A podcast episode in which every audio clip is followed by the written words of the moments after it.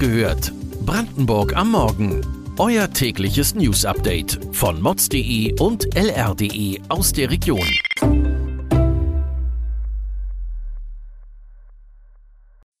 Guten Morgen an diesem 1. Juli. 400 Euro Mehrkosten für Mieter in Brandenburg erwartet. Warum so viele Männer schwer verunglücken? Wie sich Tanken in Polen doch noch lohnt. Das und mehr erfahrt ihr heute bei Wach gehört, Brandenburgs Morgen-Podcast von mods.de und lr.de. Dass Heizen teurer wird, dürfte niemanden überraschen. Nun hat der Verband der Berlin-Brandenburger Wohnungsunternehmen vorgerechnet, was Mieter erwartet. Wer etwa bei einer 60 Quadratmeter großen Wohnung 1,13 Euro Heizkostenpauschale pro Quadratmeter zahlt, müsse sich auf geschätzt 400 Euro Mehrkosten einstellen. Im nächsten Jahr könnte sogar das Doppelte möglich sein. Zusätzlich zu den gestiegenen Energiekosten würden akute Materialknappheit, der gravierende Fachkräftemangel sowie unterbrochene Lieferketten die Lage verschärfen. Der Verband Berlin-Brandenburger Wohnungsunternehmen vertritt städtische Wohnungsgesellschaften und Genossenschaften sowie private Großvermieter wie den Vonovia-Konzern. Nicht nur auf die Mietkosten wirken sich die explodierenden Energiepreise aus. Auch Autofahrer sind davon betroffen. Wer in Brandenburg recht nah an der Grenze zu Polen wohnt, hatte vielleicht bislang die Gewohnheit, in Polen tanken zu gehen.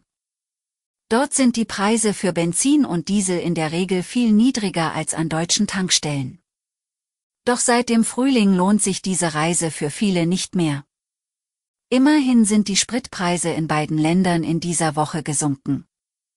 Innerhalb Brandenburgs gibt es jedoch ein Gefälle, in Schwedt sind die Preise an den Tankstellen am höchsten. Im Süden Brandenburgs sind sie deutlich niedriger. Auch in Polen sollten Autofahrer unbedingt vergleichen und nicht direkt die erste Tankstelle hinter der Grenze anfahren.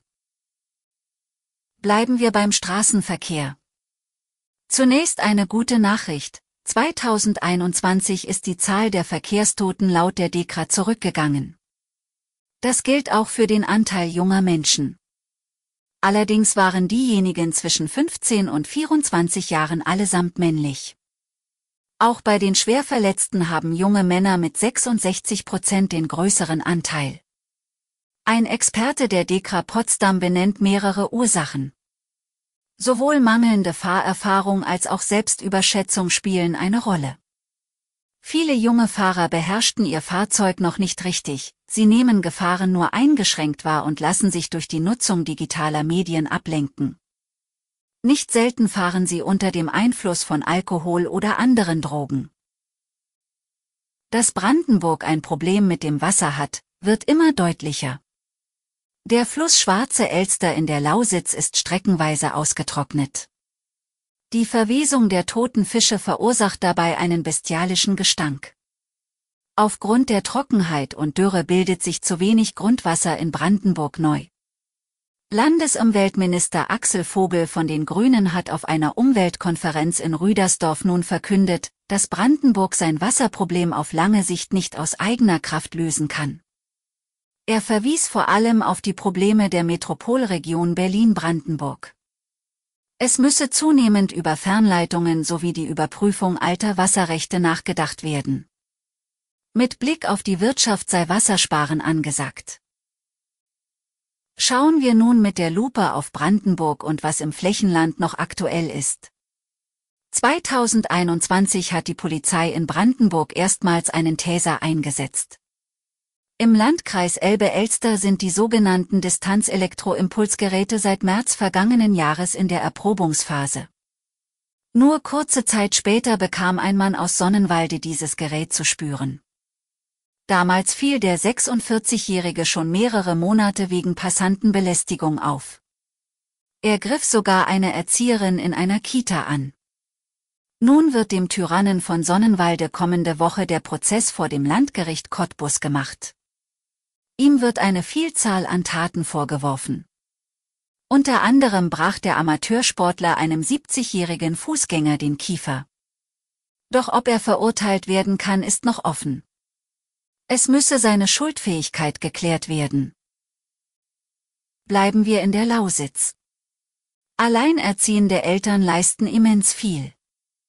Eine Solomutter hat unserem Reporter erzählt, wie sie es schafft, Beruf, Familie und Freizeit unter einem Hut zu bekommen. Struktur ist bei der Mutter von zwei Kindern alles. Zwar hat sie einen Arbeitgeber, der ihr viele Freiheiten bietet.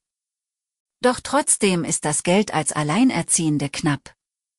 Liebe Zuhörer von Wach gehört, wie geht es euch und eurer Familie in Brandenburg? Noch bis zum 10. Juli habt ihr die Möglichkeit, uns in einer Umfrage mitzuteilen, was für euch als Familie in unserem Bundesland gut läuft und was nicht. Mit jedem beantworteten Fragebogen helft ihr mit, die Familien- und Kinderfreundlichkeit in eurem Wohnort zu verbessern. Wir konfrontieren Politik und Verwaltung mit den Ergebnissen und berichten detailliert zur Situation in den Kommunen. Teilnehmende können unter anderem eine Reise an die Ostsee gewinnen. Die Umfrage findet ihr auf lr.de slash Familienkompass oder mods.de slash Familienkompass. Weitere Details und Hintergründe zu den heutigen Nachrichten lest ihr auf mods.de und lr.de. Wir versorgen euch jeden Tag mit frischen Informationen aus der Region. Am Montagmorgen hört ihr wieder die nächste Folge Wach gehört, Brandenburg am Morgen. Kommt gut in den Tag.